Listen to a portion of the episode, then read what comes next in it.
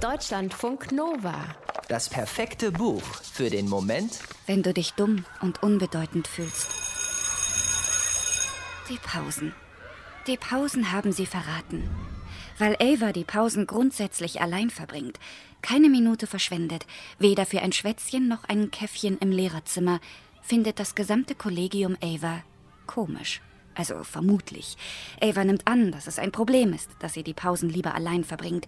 Einmal hat sie durch die Wand zum Lehrerzimmer Scott fragen hören, wohin sie eigentlich immer verschwinden würde. Hier ist es also auch nicht besser als an der Schule in Irland. Da war sie zwischen den Stunden immer auf die Toilette verschwunden. Ihrer Vorgesetzten hatte das irgendwie nicht gefallen, und irgendjemand hatte Ava den Spitznamen Gräfin Koks gegeben. Vielleicht die Vorgesetzte?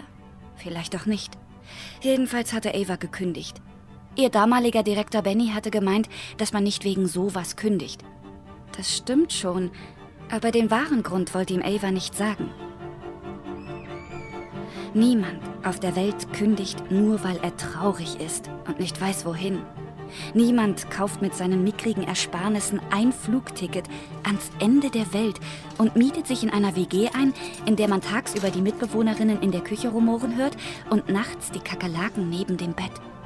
Niemand zieht ohne einen guten Grund nach Hongkong. Niemand außer Ava.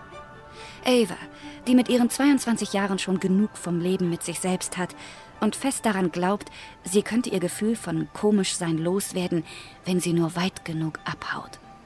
Das ist natürlich Quatsch. Sie nimmt alles mit. Das Komischsein, das Misstrauen, die Neigung, sich selbst schlecht zu machen, ihren mangelhaften Körper, die Angst, dümmer als alle anderen zu sein. Alles bleibt. Und ausgerechnet ihre Flucht in den Pausen lassen die Illusion vom Neuanfang platzen wie eine eiernde Seifenblase. Aufregende Zeiten heißt das Romandebüt der irischen Schriftstellerin Nisha Dolan.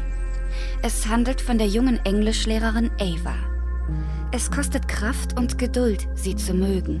Nicht, weil Ava komisch ist, wie sie immer behauptet, sondern weil sie sich selbst ständig ins Lächerliche zieht. Alles wird von ihr relativiert. Wenn sie witzig ist, dann nur aus Versehen.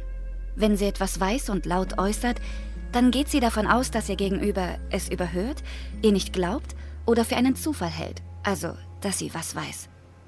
Die meisten Begegnungen mit anderen Menschen handelt Ava in ihrem Kopf ab. Ohne zu wissen, was die Menschen denken oder fühlen, unterstellt Ava ihnen die Gedanken und Gefühle, die sie für plausibel hält. Erst als sie den unnahbaren Banker Julian kennenlernt, fühlt sich Ava wohl. Was ist das zwischen den beiden? Eine Affäre oder Freundschaft plus?